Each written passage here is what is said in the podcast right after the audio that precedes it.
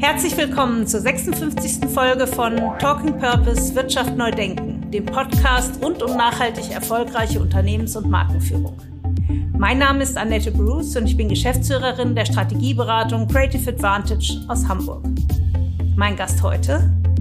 Bodo Schulze. Er ist Head of Impact von Elamo, einer Rucksackmarke mit Impact, speziell für Frauen, die sich stark wachsender Beliebtheit erfreut. Beliebt, so Bodo im Gespräch, weil die Marke von Beginn auf auf Customer Centricity gesetzt hat und auch stark datenbasiert einen Rucksack entwickelt hat, der die Bedürfnisse von Frauen zu 100 Prozent erfüllt. Belohnt wurde die Marke erst vor kurzem mit dem ersten Platz im SZ-Magazin-Test von Tagesrucksäcken, in dem sich Elamo gegen starke Konkurrenz durchsetzen konnte. Darüber hinaus sind die Macher der Marke vor allem auch davon getrieben, einen Rucksack im Mitpreissegment mit Wirkung herzustellen und damit nachhaltige Angebote aus der Nische des Luxussegments einer breiteren Käufergruppe zugänglich zu machen.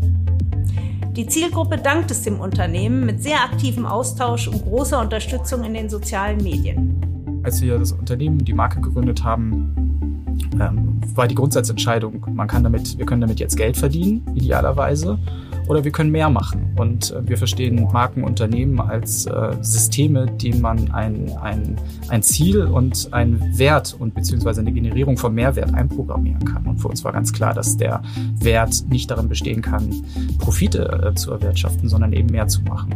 Erfahrt im Podcast, wie es möglich ist, auch bei einer Produktion in China zu fairen Löhnen beizutragen warum sich das Unternehmen auf den CO2-Footprint konzentriert, in welche Projekte die gespendeten Gelder des Unternehmens gehen und warum gerade auch Kooperationen mit Wettbewerbern Teil des Erfolgskonzepts des Unternehmens sind. Allem Handeln zugrunde liegt die Maßgabe, die unternehmerische Tätigkeit so zu programmieren, dass das Unternehmen nicht nur neutral wirtschaftet, sondern zur Regeneration der Erde beiträgt. Lasst euch inspirieren von einem Unternehmen, das Nachhaltigkeit als Grundvoraussetzung allen unternehmerischen Tuns sieht und einem Head of Impact, der kompetent und fachkundig immer neue Wege für noch mehr Impact aufspürt. Herzlich willkommen, Bodo. Moin, Annette. Vielen Dank, dass ich hier sein kann. Du bist sogar schon zum zweiten Mal hier und ich freue mich, dass du meiner Einladung noch einmal gefolgt bist. Heute wollen wir über Elamo sprechen und da komme ich gleich drauf. Aber ihr werdet euch sicherlich erinnern, Bodo war auch mein Gast in der Folge, in der wir über das Lieferkettengesetz gesprochen haben. Und ich freue mich total über den großen Anklang, den diese Folge gefunden hat, weil ihr seid ja immer noch die zweitstärkste aller unserer Podcast-Folgen. Und das finde ich einfach mega. Und da war die tolle Andrea Buri dabei, aber da warst eben du auch dabei und du hast uns ja sehr kompetent das Thema Lieferkettengesetz aufgezeigt spricht. Und ich glaube, heute wird es genauso kompetent. Aber du hast mir im Vorgespräch gesagt, Lieferkettengesetz ist gerade wieder sehr aktuell. Ja. Was passiert da gerade? Ja, also äh, es freut mich natürlich total, dass der Podcast so gut gelaufen ist. Aber ähm, aktuell, ja, dieses Jahr ist das deutsche Lieferketten-Sorgfaltspflichtengesetz sozusagen in Kraft getreten und ähm, in, damit in die Umsetzung gekommen. Das, worüber wir damals beim Podcast noch ja. gesprochen haben, war ja quasi, wie wird's sein? Und ähm, damals haben wir auch schon über die europäische Ebene gesprochen, weil die EU zieht mhm. nämlich nach und macht ein europäisches Lieferkettengesetz. Und das findet sich gerade im Trilog in der Abstimmung zwischen äh, Ministerrat, Kommission und EU-Parlament. Mhm. Und da sind die gleichen Fragen so virulent und heiß diskutiert. Äh, welchen Rahmen soll es haben? Also welche Reichweite, welche Unternehmensgrößen werden betroffen sein? Welche Themen ähm, sollen abgedenkt werden? Ähm, beim EU-Lieferkettengesetz wird ganz stark auch nochmal auf die Umweltaspekte, also umweltbezogene Sorgfaltspflichten ähm, ähm nebst menschenrechtsbezogene äh, Sorgfaltspflichten abgehoben. Soll das verbindlich sein? Soll das freiwillig sein? Diese ganzen Fragen sind nach wie vor heiß diskutiert und ähm, ich glaube aber, dass einfach durch die Diskussion auch auf EU-Ebene ähm, dieses Thema weiter an Relevanz gewinnt und das ist gut so, völlig unabhängig jetzt, wie das Gesetz in, in Einzelheiten letztendlich ausgestaltet ähm, sein wird. Und parallel dazu gibt es ja auch auf EU-Ebene eine ganze Menge an anderen Initiativen, zum Beispiel die Berichtspflichten, die ähm, ähm, die Diskussion um Green Claims, Also wie sprechen wir über Nachhaltigkeit? Was ist zulässig? Was ist nicht zulässig? Ähm, es geht auch um zirkuläre Wirtschaftsweisen. Also passiert wahnsinnig viel gerade auf EU-Ebene und ich glaube, das wird einfach noch in den nächsten Jahren uns alle sehr beschäftigen. Ich glaube das auch und ich glaube, die Diskussion ist total wichtig. Ich sehe das genauso wie du. Ähm, weil was man jetzt merkt, äh, im Gegensatz zu unserem, unserer Podcastaufnahme vor zwei Jahren, dass das Ganze doch jetzt sehr viel breiter angekommen ist, auch in der Gesellschaft, bei Konsumenten, Konsumentinnen, weil da gehört das Thema ja auch unbedingt hin, damit es äh, seine Wirkung entfalten kann, damit auch die Gesetze entsprechend gestrickt werden. Und äh, wenn jetzt, äh, ich brauche jetzt glaube ich nicht mehr sagen, dass du bist bei Elamo, nämlich Head of Impact und dass du da ein sehr kompetenter Head of Impact bist, das brauche ich, glaube ich, jetzt nicht mehr sagen. Das hast du mit der Einführung und dem kleinen Blick auf den Stand des Lieferkettengesetzes jetzt schon doch sehr deutlich gezeigt. Wir wollen heute über Elamo sprechen. Das ist eine Rucksackmarke mit Impact. Äh, so hast du es anfangs formuliert. Und äh, dann habe ich gesagt, hey, hey, hey, ich habe auch einen Elamo-Rucksack. Das greift doch ein bisschen kurz, weil es ist ja nicht nur eine Rucksackmarke mit Impact, sondern auch eine wahnsinnig tolle Marke, was den Tragekomfort, das Handling, die Funktionalität des Rucksacks angeht. Und da hast du mir so ganz nebenbei und bescheiden, wie du bist, erzählt, äh, dass gerade Elamo in einem Test zu Tagesrucksäcken vom SZ-Magazin zum Testsieger gekürt wurde. Dafür, dazu gratuliere ich sehr herzlich. Vielen Dank. Ähm, ja, da lachst du wieder ganz bescheiden. ist aber so. Und äh, sag doch mal, was haben die getestet? Und warum ist Elamo da so erfolgreich? Was macht diesen Rucksack aus? ja, die haben sich, ähm, das SZ-Magazin macht ja verschiedene Tests und die laden sich dann immer ExpertInnen ähm, zu verschiedenen mhm. Produktkategorien ein. Und ähm, in diesem Fall, glaube ich, ist uns zugute gekommen, dass äh, genau eine Person aus unserer Zielgruppe äh, Rucksäcke getestet hat. Das war nämlich eine Frau, eine Mutter, äh, die eben Alltagsrucksäcke getestet hat. Und ähm, ah, ja. unsere Rucksäcke sind äh, für Frauen gemacht und ähm, ähm, customer-centric, also kundenzentriert, sag ich mal, mhm. entwickelt. Mhm. Das heißt, die sind ähm, äh, die Produktentwicklung basiert darauf, dass wir gucken, was der Bedarf ist. Ähm, tatsächlich ähm, ist die hat Elamo dort, dort angefangen, ähm, mhm. dass es um ähm, Suchwortoptimierte Produkte ging. Also sozusagen, welche Suchwörter finden im Internet, ähm, mhm. sind, sind sehr weit verbreitet. Das Suchwort Rucksack Darm war sehr weit verbreitet und ist nach wie vor sehr weit mhm. verbreitet. Und es gab aber ganz wenig Angebote darauf. Und ähm, das war eigentlich auch ein Ausgangspunkt zu sagen, da ein Produkt zu entwickeln, was diesen Bedarf, der offensichtlich da ist, ähm, adressiert und ähm, eben dann genau zu gucken, welche Features muss der haben, wie muss der eigentlich äh, geschnitten sein, welche Funktionalitäten mhm. muss er haben, Tragekomfort, aber auch ähm, welche Alltagsherausforderungen muss der Rucksack sozusagen meistern. Und ähm, ich glaube, das hat uns äh, in die Hände gespielt, dass es dann eben halt eine, eine Mutter war, die diesen Rucksack auch getestet hat, weil ja, genau, darauf ist er ausgelegt ist und das freut hat, uns, ja. genau, das freut uns natürlich sehr, dass es dann tatsächlich ähm, auch, auch ähm, sie überzeugt hat. Ja. Das finde ich ja mega spannend. Äh, ihr habt sozusagen, ich sage es jetzt mal ein bisschen provokativ, die Männer ausgeschlossen. Also einen Rucksack für Männer habt ihr nicht?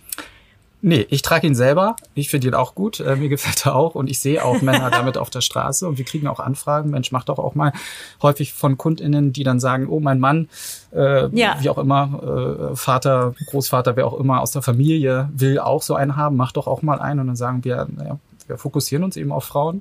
Die Designs können aber auch gut Männer tragen. Warum nicht? Ähm, und ich glaube, das ist aber auch der Erfolg, dass äh, sozusagen auch zu lernen, sich einfach auf spezifische Zielgruppen zu fokussieren und wirklich mhm. genau hinzuschauen, was ist da der Bedarf, äh, was treibt die äh, KundInnen um und ähm, da dann Angebote zu machen. Sehr cool. Also wir wissen jetzt, Elamo ist ein funktional, hervorragend funktionierender, funktional funktionierender, ja, Rucksack. Also man trägt ihn echt gut, ich kann das äh, bezeugen. Ähm, aber wir wollen ja heute äh, gar nicht schwerpunktmäßig über die Funktionalität des Rucksacks sprechen, sondern darüber, dass es ein Rucksack mit Impact ist. Und so würdest du ihn ja auch immer in erster Linie vorstellen. Ihr habt, äh, ihr macht ganz viel Ich habe dich ganz am Anfang im Vorgespräch gefragt, Mensch, wie geht denn das Rucksack mit Impact, wenn ihr doch gar nicht selber produziert? Das ist doch gar nicht so einfach. Eigentlich, ich sage das jetzt mal ganz äh, spitz, kauft ihr doch das, den Rucksack irgendwo ein und vertreibt ihn hier. Ihr seid die, das klassische Start-up, was irgendwo produzieren lässt und hier vertreibt. Dass das irgendwo nicht irgendwo ist, äh, das weiß ich inzwischen, aber darüber wollen wir heute sprechen. Wie macht ihr das und wie schafft ihr es als jemand, der produzieren lässt, also keine eigene Produktionsstätte hat, ein mit, mit, mit Überzeugung sagen zu können, ihr seid ein Rucksack mit Impact? Gerne. Soll ich loslegen? Oder? Ja, leg los. da muss ich ein bisschen, bisschen weiter ausholen, weil das so viele Aspekte sind. Also ähm, ja, ähm, wir äh, besitzen keine eigenen Herstellungsfabriken. Ähm, äh, ähm, wir arbeiten dort mit äh, Zulieferern zusammen, das stimmt. Ähm, ich glaube, damit sind wir sozusagen nur eigentlich gar nicht äh, so ein Sonderfall in der Textilbranche. Eher andersrum, es ist eher der Sonderfall, dass es ähm, Unternehmen und Marken gibt, die eigene Herstellungsfazilitäten besitzen. Das vielleicht nochmal einmal vorab so als Disclaimer. Aber dennoch kommen damit ähm, Herausforderungen sozusagen einher. Da kann ich gerne auch gleich nochmal ähm, drauf eingehen, weil du aber nochmal den Impact sozusagen anfänglichst hervorgehoben hast. Mhm. Vielleicht da nochmal das Framing, äh, wie wir uns ähm, als Marke verstehen. Ähm, als wir die Marke gegründet haben, habe ich ja gesagt, einerseits ging es wirklich, wir sind ein Kind unserer Zeit auch, also Digitalisierung spielt bei uns eine große Rolle. Quasi, mhm. wir sind ein Remote-Only-Unternehmen ähm, beispielsweise. Wir vertreiben unsere Produkte raus, einschließ, ähm, ausschließlich übers Internet, reine D2C-Marke. Äh, wir arbeiten sehr digital getrieben bei der Produktentwicklung und auch der Sammlung von Daten, die uns ähm, sozusagen dann eben mhm. bei dieser Produktentwicklung helfen. Und wir produzieren eben genau auch remote, wie du sagst. So, insofern sind wir total auch Kind mhm. unserer Zeit. Ich glaube, da gehen ähm, aber auch ähm, viele Möglichkeiten einher. Ein zweiter Aspekt ähm, vorab, den, den ich wichtig finde, als wir das Unternehmen, die Marke gegründet haben, ähm, war die Grundsatzentscheidung, man kann damit, wir können damit jetzt Geld verdienen, idealerweise oder wir können mehr machen. Und äh, wir verstehen mhm. Markenunternehmen als äh, Systeme, denen man ein, ein, ein Ziel und ein Wert und beziehungsweise eine Generierung mhm. von Mehrwert einprogrammieren kann. Und für uns war ganz klar, dass der Wert nicht darin bestehen kann, Profite äh, zu erwirtschaften, sondern eben mehr zu machen. Und insofern haben wir auch sehr früh angefangen, äh, nach, nach Rahmenwerken äh, Orientierungsleitlinien Ausschau zu halten und sind dann auf mhm. äh, die B Corp-Zertifizierung gekommen und haben sehr früh uns ähm, B Corp zertifizieren lassen. Wir sind jetzt äh, seit zwei Jahren ungefähr äh, final B Corp zertifiziert. Wir haben erst mit einer Pending B Corp Zertifizierung angefangen und dann Vollzertifizierung. Und ähm, das B Corp Framework uns wahnsinnig dabei geholfen hat, da ähm, dem Ganzen eine Richtung zu geben und eine Struktur zu geben, weil nämlich der Stakeholder Approach quasi Kern, würde ich sagen, der B Corp-Zertifizierung ist. Also das heißt, dass man einfach das Unternehmen und die Geschäftstätigkeit dahingehend durchleuchtet, welchen Einfluss hat man auf die Bereiche Workers, Community, Umwelt und Gemeinschaft. Und wie geht man mit Governance und Transparenzfragen mhm. um? Und diese, diese, ähm, diese Kategorien oder diese Dimensionen uns wahnsinnig dabei geholfen haben, zu definieren, ja, wo wollen wir denn Impact generieren und wo können wir ähm, uns die Frage stellen, äh, schaffen wir es hier Mehrwert ähm, ähm, zu, zu, zu schaffen. So. Und ähm, genau, im Rahmen dieser, können wir an dieser Stelle ja. ganz kurz auch nämlich sagen, dass wir uns ja von, äh, der, von über B Corp kennengelernt haben, weil wir unsere B Corp Leader Ausbildung zum gleichen Zeitpunkt gemacht haben. Das ist jetzt auch schon, glaube ich, zwei Jahre her so ungefähr. Und ähm, was, was, was ich ganz wichtig fand, was du gesagt hast, ähm, dass B Corp so ein Framework äh, darstellt, an, anhand dessen man sich mal langhangeln kann. Also für alle, die das noch nicht kennen, da gibt es 200 Fragen, die kann man äh, auch ganz unverbindlich mal durchgehen, um selber noch mal ein bisschen so ein Gefühl dafür zu kriegen, wo kann ich eigentlich, wie du sagst, Mehrwert generieren oder Impact äh, schaffen? Äh, wo sind eigentlich so Punkte, wo ich mein System noch deutlich optimieren oder ich fand das sehr schön, du hast gesagt, ich kann es ins System einprogrammieren umprogrammieren, wo ich auch mein, mein unternehmerisches System umprogrammieren kann eventuell. Denn letztlich das System, mit dem wir arbeiten und dem wir Programmieren ist ja menschengemacht und ähm, bietet recht viel mehr Möglichkeiten, als wir so gemeinhin denken. Genau, also ihr seid über die B Corp Zertifizierung dann noch mal intensiver in das Thema eingestiegen. Ja, also wir haben das ähm, B Corp Framework auch tatsächlich erstmal spielerisch genutzt. Also auch vorab, bevor mhm. wir uns überhaupt entschieden haben, in die Zertifizierung reinzugehen, wie du es gesagt hast, das ähm, B Impact Assessment ist frei zugänglich. Das heißt, mhm. sich überhaupt in das Teamfeld hineinzubewegen und über die Fragen so ein Stück weit geleitet zu werden und die systemischen Zusammenhänge zu erkennen und überhaupt auch Fragen auf, aufgeworfen zu bekommen. Ach krass, da dieser Frage könnten wir uns annehmen. Ist ja ein Ding, liegt jetzt erstmal nicht so auf der Hand. Aber wenn man zwei, dreimal ja. drüber nachdenkt, äh, nee, doch, das macht total Sinn so. Und ähm, das fand ich total spannend. Und als wir uns dann für die ähm, Zertifizierung entschieden haben, war das Tool wirklich so ein strategisches Management-Tool für mich, das Impact Assessment und für uns auch mhm. und wirklich auch die Programmierung mhm. des Unternehmens, der Marke und ähm, wir uns dann auch dafür entschieden haben, in den erweiterten Unternehmenszweck reinzuschreiben, dass wir einen substanziellen Beitrag zur Erreichung der UN-Nachhaltigkeitsziele mhm. leisten wollen, ähm, vor allen Dingen zum Bereich äh, Klimaschutz und soziale Gerechtigkeit, also SDG 13 und 10. Mhm. Und damit, das verfolgt ihr ja jetzt im Geschäftsbetrieb. Ich werde jetzt als B-Leader auch öfters gefragt, Mensch, so eine Zertifizierung, Stempel drauf und, und, und dann hab ich's und dann mache ich weiter wie bisher. Und das erlebe ich jetzt bei euch total anders. Ich, ich erlebe euch als sehr getrieben, einen Unterschied machen zu können bei mit einer Rucksackmarke.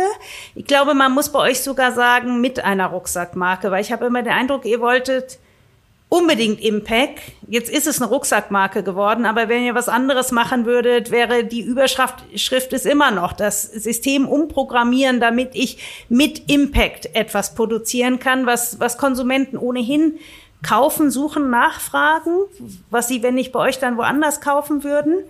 Genau. Ja, äh, total. Also ich glaube schon, genau. Ist, äh, der, der Prozess steht im Mittelpunkt. Und was wir versuchen mit Elamo zu bauen und selber herausfinden wollen, ist ein, ein, ein, ein, ein Case, ein Business Case zu schaffen, der, mhm. der zeigt, das geht, das ist möglich, ähm, ähm, äh, Produkte auf diese Art und Weise zu entwickeln, auf der, auf der mhm. Grundlage von Bedarf, von Features und entsprechend mhm. einer ähm, systemischen Integration von ähm, Impact und der Generierung von Mehrwert, die es dann zu definieren gilt, ähm, dass das profitabel möglich ist. Und zwar im Mainstream. Das ist vielleicht auch noch ein wichtiger, ähm, wichtiger Hinweis quasi. Wir versuchen unsere Rucksäcke im Mitpreissegment im Mainstream ähm, zu mhm. vertreiben. Und das ist uns ganz wichtig, weil wir denken, es gibt schon wahnsinnig viele auch Marken, die ähm, diese Arbeit ganz vorzüglich machen und die aber eher in einem höherpreisigen Segment sind und damit natürlich ganz viele Menschen auch ausschließen.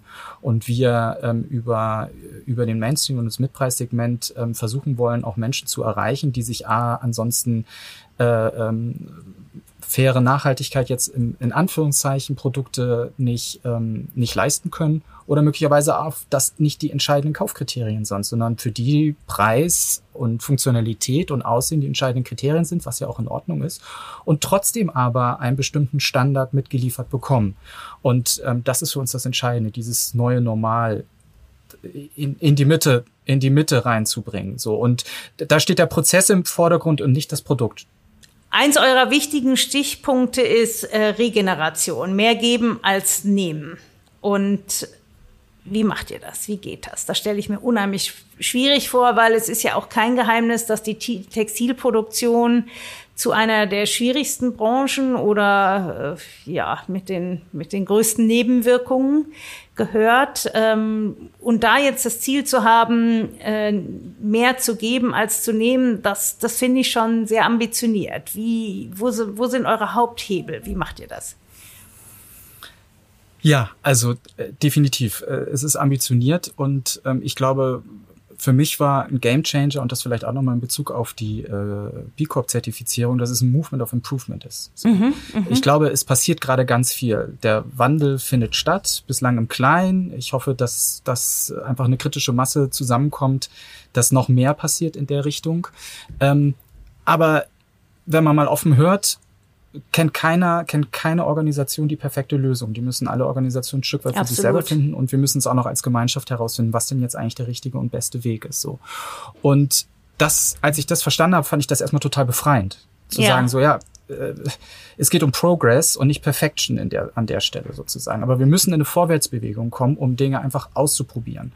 Und um, um eine Vorwärtsbewegung zu kommen, müssen wir uns Ziele setzen. Und mhm. wir müssen uns Ziele setzen, die auch ambitioniert sind, weil nur dann kommen wir aus der Komfortzone raus und fangen an, uns zu strecken. Und wir hatten letztens in einem, in einem Teamworkshop mhm.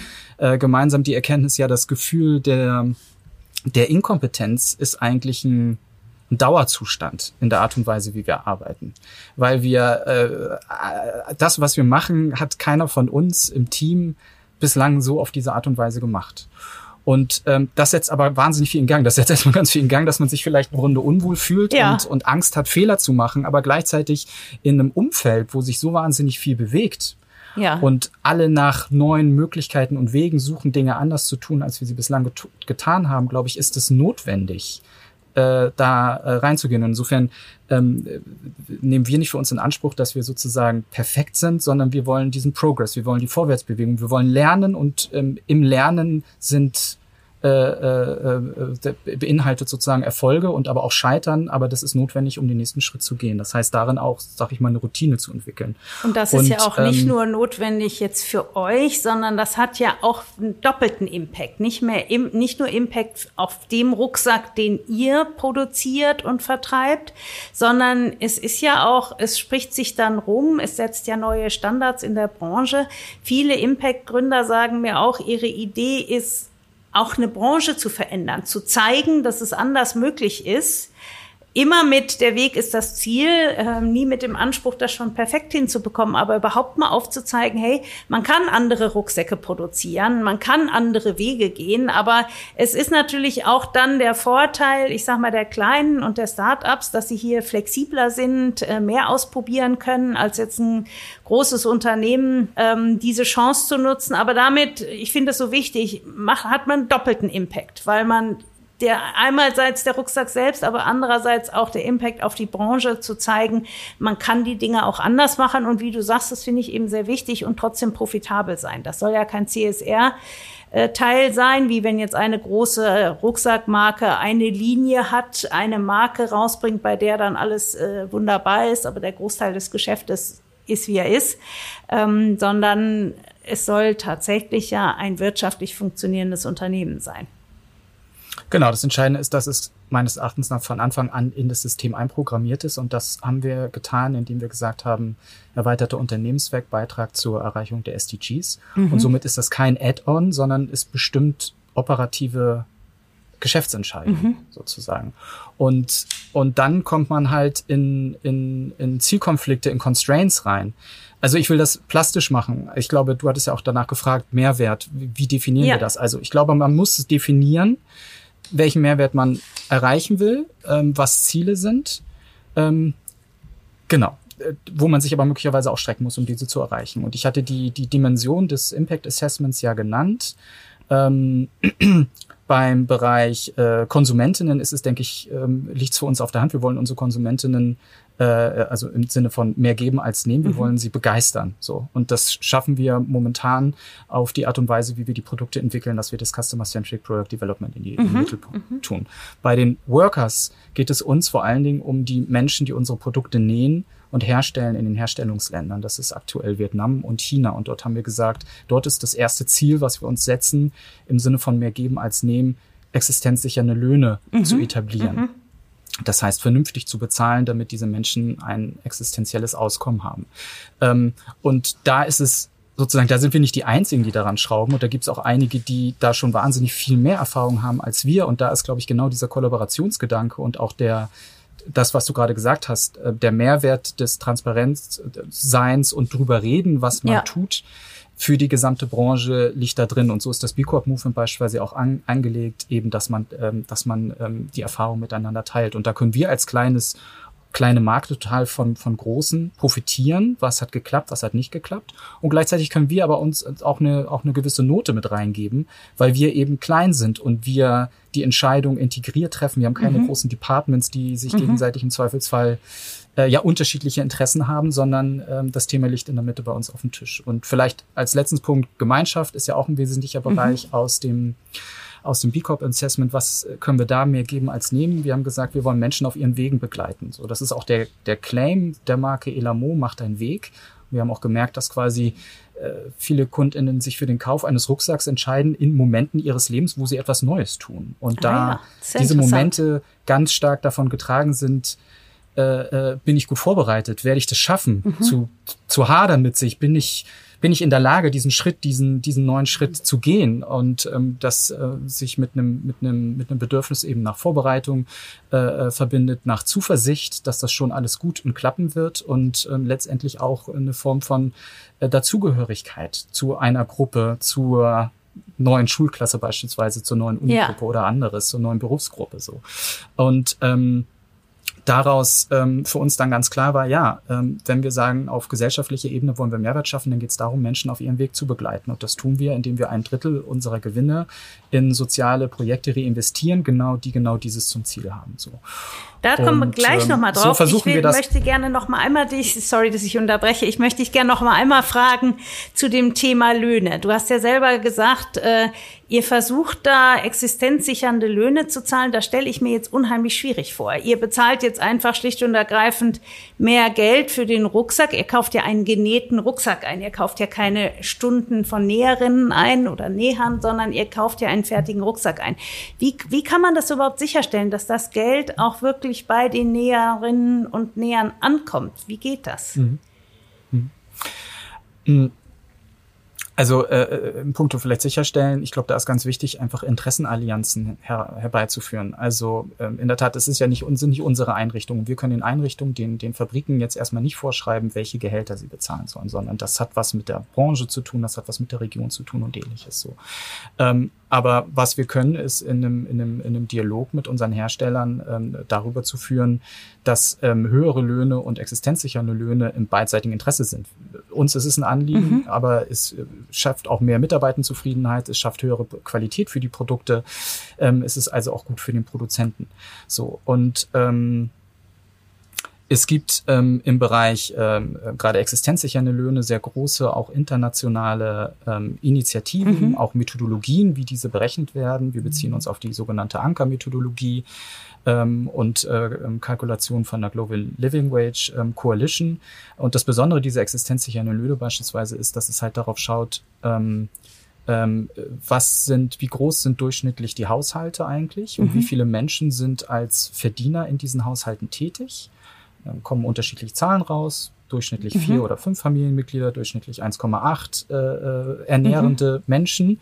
Ähm, in diese Haushalte werden dann auch ähm, nähere Verwandte beispielsweise ähm, mit ein, einbezogen, unter anderem. Und dann geht es darum, ähm, dass die Löhne ähm, nicht nur die, die direkten existenzsichernden, ähm, mhm.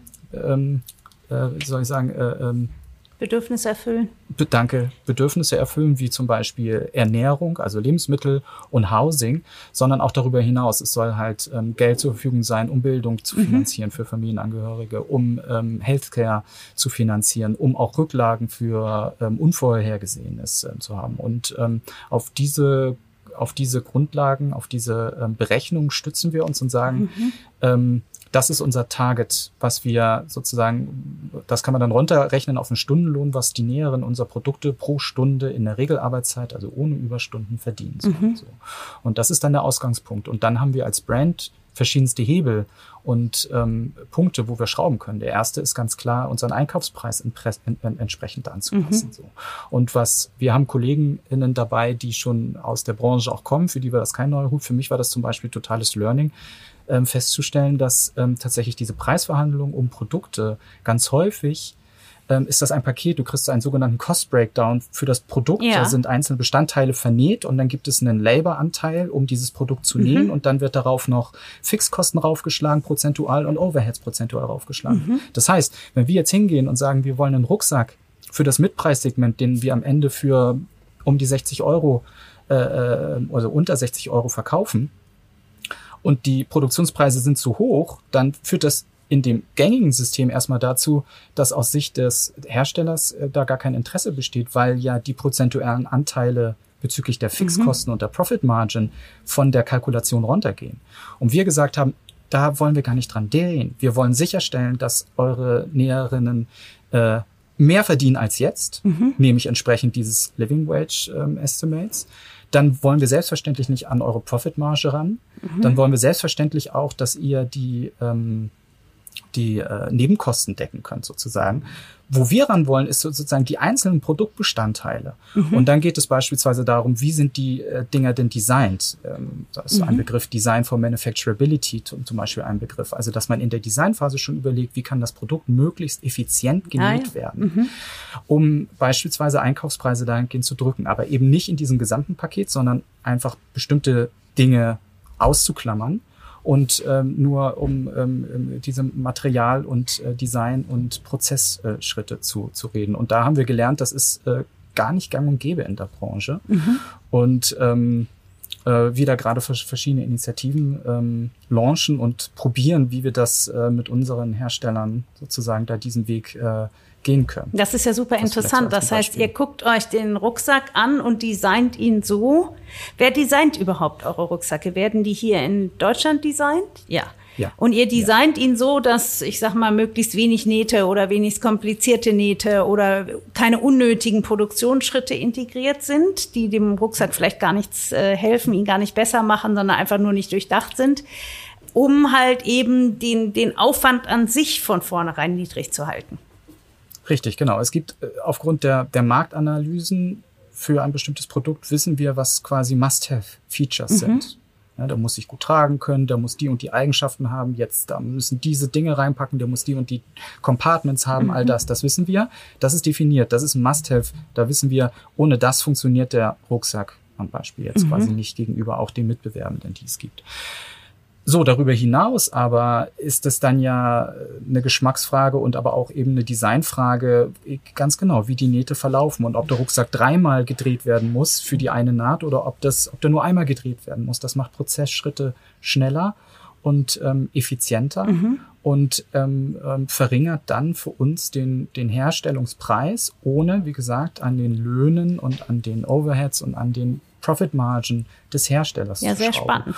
Und, und das ist zum Beispiel ein Aspekt. Ein anderer Aspekt ist, wie ordern wir eigentlich? Welche Orderzyklen haben? Wie zuverlässig sind wir quasi in den Orderzyklen? Mhm. Machen wir Forecasts? Wir sind ähm, übergegangen in den monatlichen Orderrhythmus sozusagen. Mhm. Das hat beidseitiges Interesse. Das ist, bringt natürlich ähm, auch Sicherheit und Planbarkeit auf Seiten der Hersteller. Und andererseits ähm, hält es auch, also verhindern wir dadurch auch Überbestände hier bei uns, weil Lagerkosten mhm. sind quasi teuer. Das heißt, wir haben so ein gewisses On-Demand-Produktionssystem mhm. dadurch ähm, etablieren ähm, können.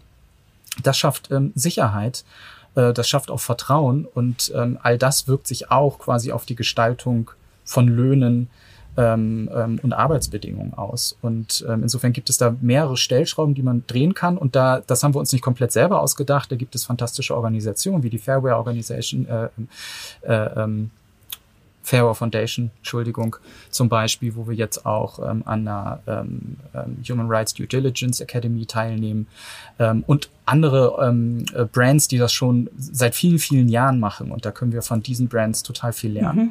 Aber wir sehen auch, dass wir tatsächlich das eine oder andere auch anders machen können, weil wir eben klein sind. Und da, glaube ich, wird es total spannend, weil da findet dann auch Innovation statt. Und ich glaube, da können dann auch alle, alle, ähm, alle Stakeholder ähm, was, was von mitnehmen.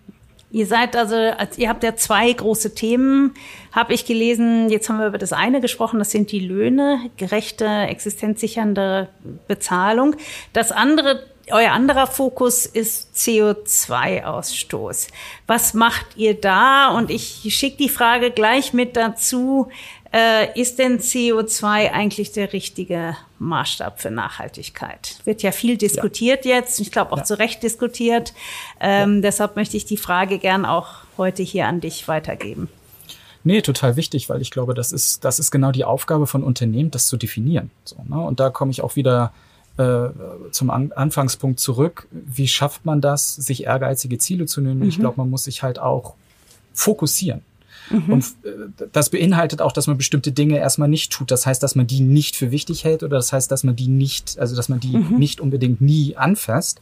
Aber um handlungsfähig zu sein und auch vorwärts zu sein, ist, glaube ich, eine Fokussierung total hilfreich. So und ähm, ich bin total davon überzeugt und finde das richtig und wichtig, dass Ökosystem ähm, also Dimensionen, also verschiedene ähm, äh, ähm, ähm, Wirkdimensionen im ökologischen Bereich, ähm, die äh, im Zusammenhang stehen mit den ähm, planetaren Grenzen, total relevant sind. So. Mhm. Und da gibt es ja auf der EU-Ebene auch entsprechende Vorstöße. Wenn wir uns quasi angucken, wie unser Produkt gemacht ist, mhm. unser Produkt besteht aus synthetischen Stoffen, mhm. zum großen Teil aus recycelten PET. Und das ist definitiv nicht der Weisheit letzter Schluss. So. Ganz kurze Frage ähm, dazu, Bodo. Ja? Wo kauft ihr das ein? Kauft ihr das selber ein oder kauft das euer Hersteller nach eurer Spezifikation ein? Das kauft der Hersteller nach, beziehungsweise unterschiedlich in, in, in China. Also wir kennen die Stoffhersteller. Mhm. Also das ist dann sozusagen im, im, im Textilsprech dann Tier 2. Also mhm. sozusagen die nächste, äh, in der Lieferkette die nächste Stufe. Also wir kennen die Stoffhersteller.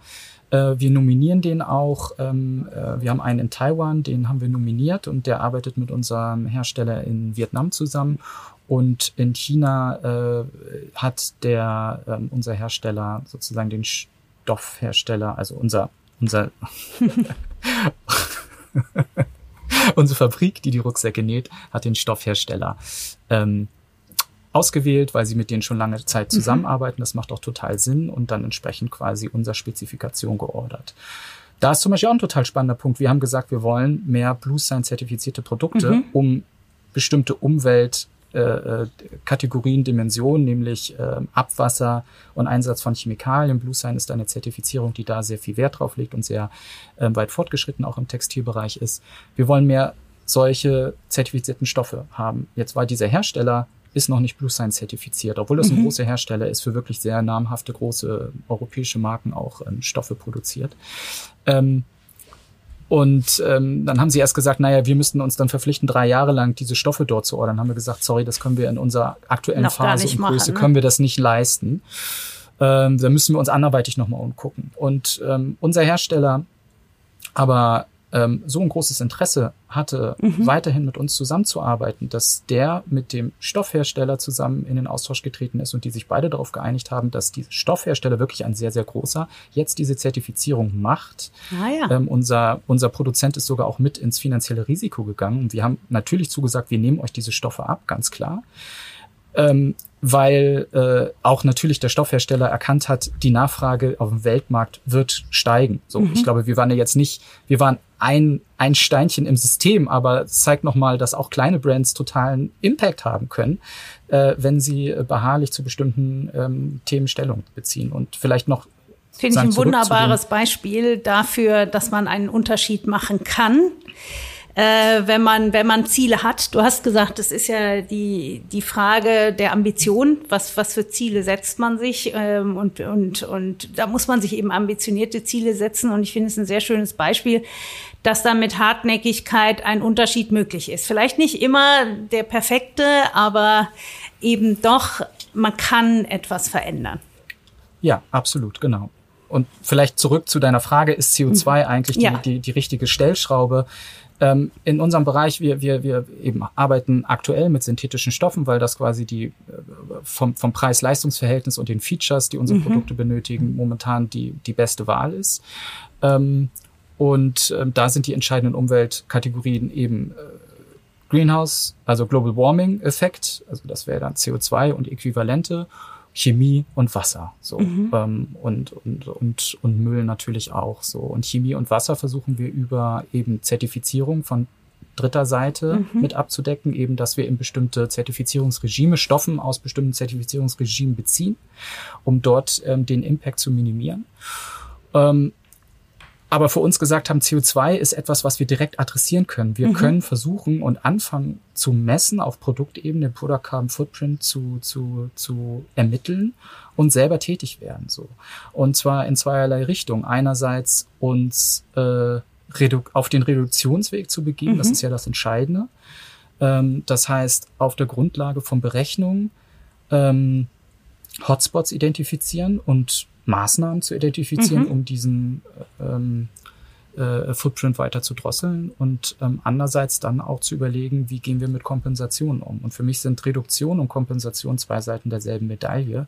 Das wird mhm. mal gern gegeneinander ausgespielt. Das eine ist sozusagen ja Kompensation, das ist ja der Ablasshandel. Ja. Ich glaube aber, ähm, äh, natürlich sind ernst gemeinte Reduktionen äh, das, das der, der wichtige erste Schritt und da orientieren wir uns, sind wir Mitglied des SME Climate Hubs. Ähm, das ist sozusagen für kleine und mittelständische Unternehmen das, was die Science-Based Target Initiatives für viele große mhm. ist. Ähm, das heißt, wissenschaftsbasierte Reduktionsziele setzen wir uns und äh, sind auch an der, an der Umsetzung dran. Zum Beispiel haben wir gesagt, für unsere Bestseller reduzieren wir bis 25 den Carbon Footprint um 30 Prozent gegenüber 22. Das ist etwas, wo wir aktuell äh, sehr intensiv dran arbeiten.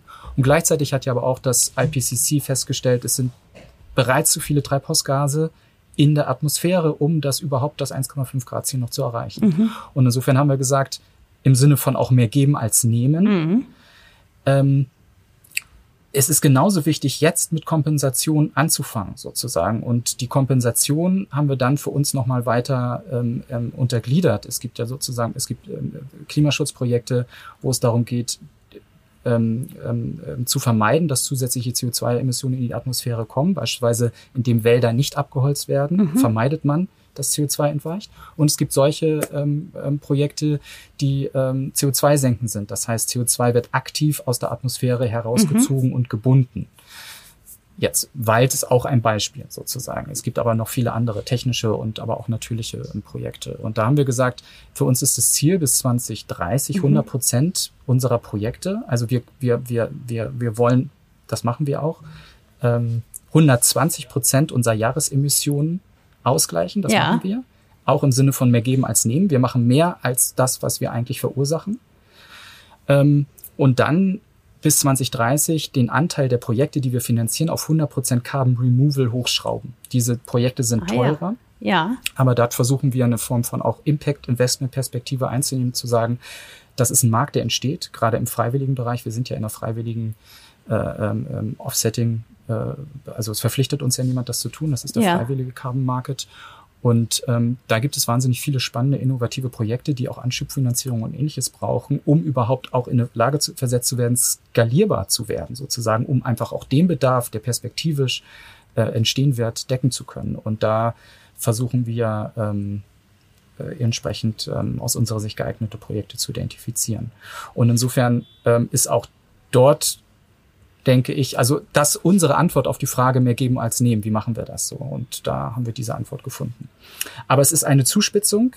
Ausgangspunkt deiner Frage, ja. CO2, ja, aber sie ermöglicht es uns auch handlungsfähig zu werden und voranzugehen. Ja, vor allen Dingen voranzugehen. Auch hier, Bodo, zeigt sich ja sehr deutlich, wie viel man doch machen kann, wenn man das Thema auf die Agenda setzt. Und wir haben jetzt zwei Themen. Wir haben jetzt über Löhne gesprochen, wir haben über CO2 gesprochen. Ähm, den dritten Punkt, den ich bei euch äh, spannend finde, ihr setzt ja auf Kooperation und auf Zusammenarbeit mit anderen. Das ist jetzt im Gespräch schon angeklungen. Du hast ganz oft schon andere Namen auch genannt, Organisationen genannt, mit denen ihr zusammenarbeitet oder an denen ihr euch orientiert.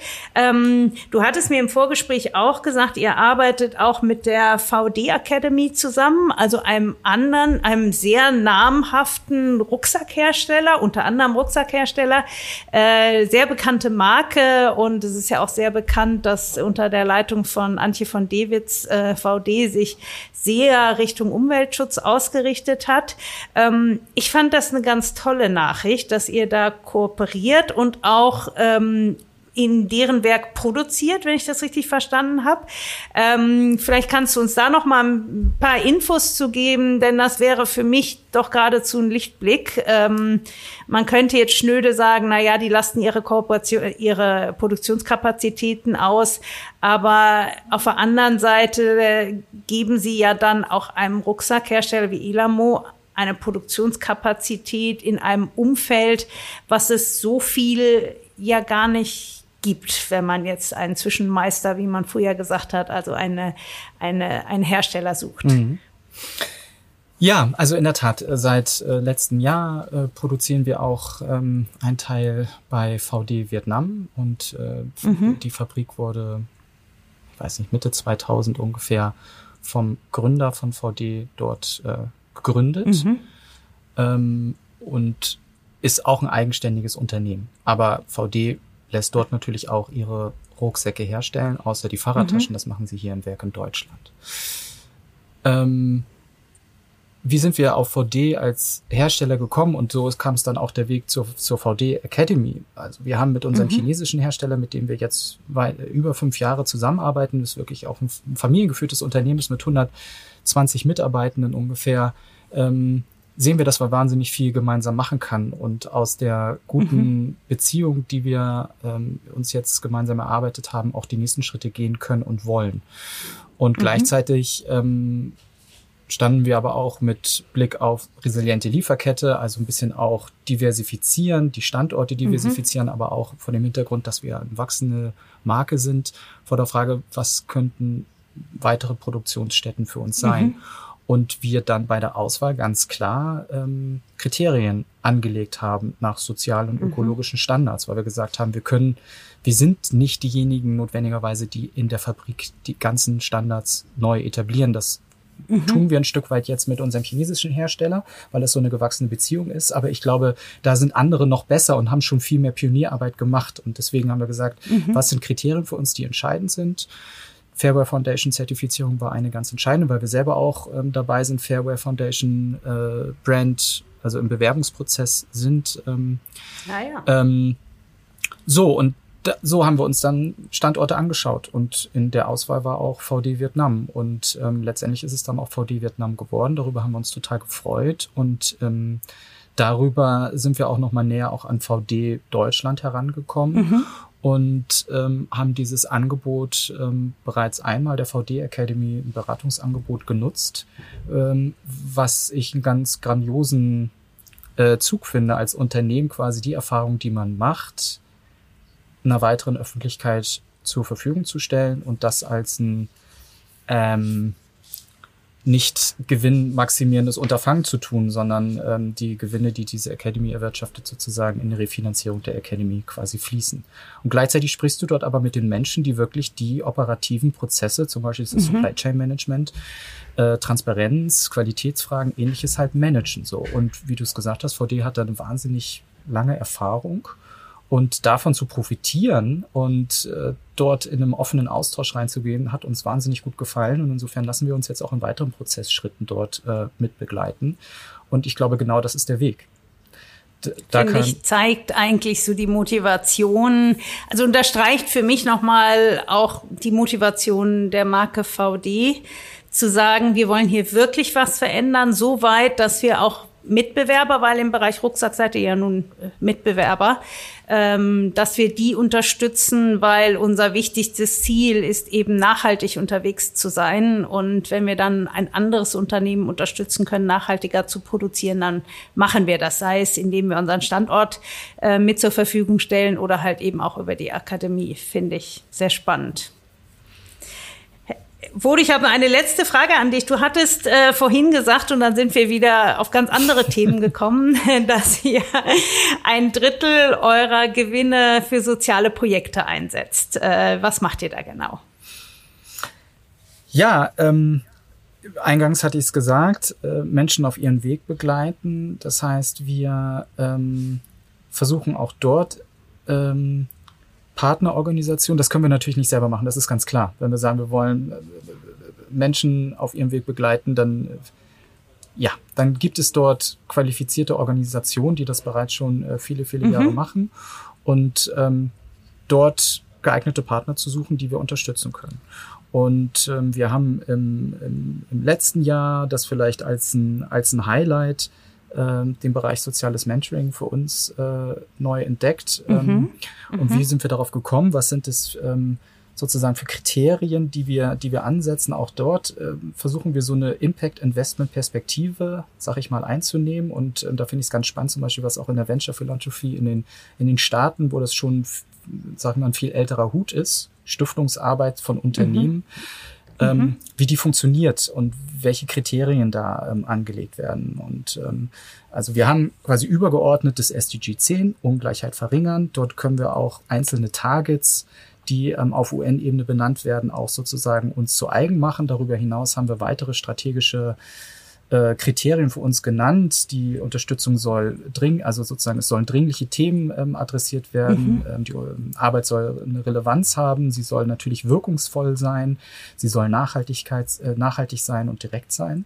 Und aufgrund dieser Kriterien ähm, gehen wir dann in die Suche nach äh, Partnerorganisationen. Und im Bereich soziales Mentoring ähm, sind wir auf einen Ansatz gestoßen, der wahnsinnig effizient ist, der einen ganz mhm. beeindruckenden Social Return on Invest, so nennt man's, hat. Mhm. Also das heißt, mhm. was ist der, was bringt der investierte Euro in, ich mhm. mag diesen Vergleich sozusagen bei, bei, bei Menschen nicht so gerne. Ich finde auch sozusagen eine, so eine Ökonomisierung aller Prozesse schwierig, aber ich glaube trotzdem im Bereich ähm, der Unterstützung von sozialen Projekten mit, einem, mit einer Logik von Social Return on Invest heranzugehen, auch aus unternehmerischer Perspektive, das macht ähm, durchaus Sinn.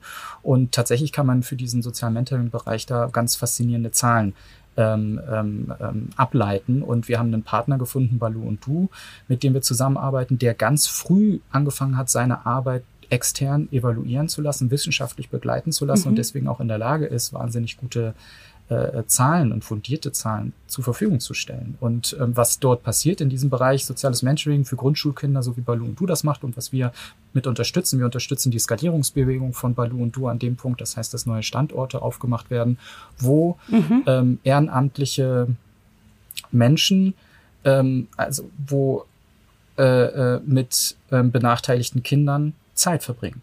Das ist ganz mhm. einfach. Mhm. Mhm. Das heißt, ähm, diese Kinder werden von Schulen für das Programm vorgeschlagen, weil sie aus sozial mhm. schwachen mhm. Haushalten beispielsweise kommen und dann mit einem Menti gematcht.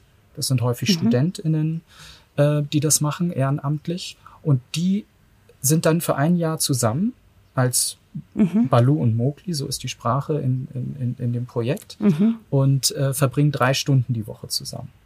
Für ein Jahr.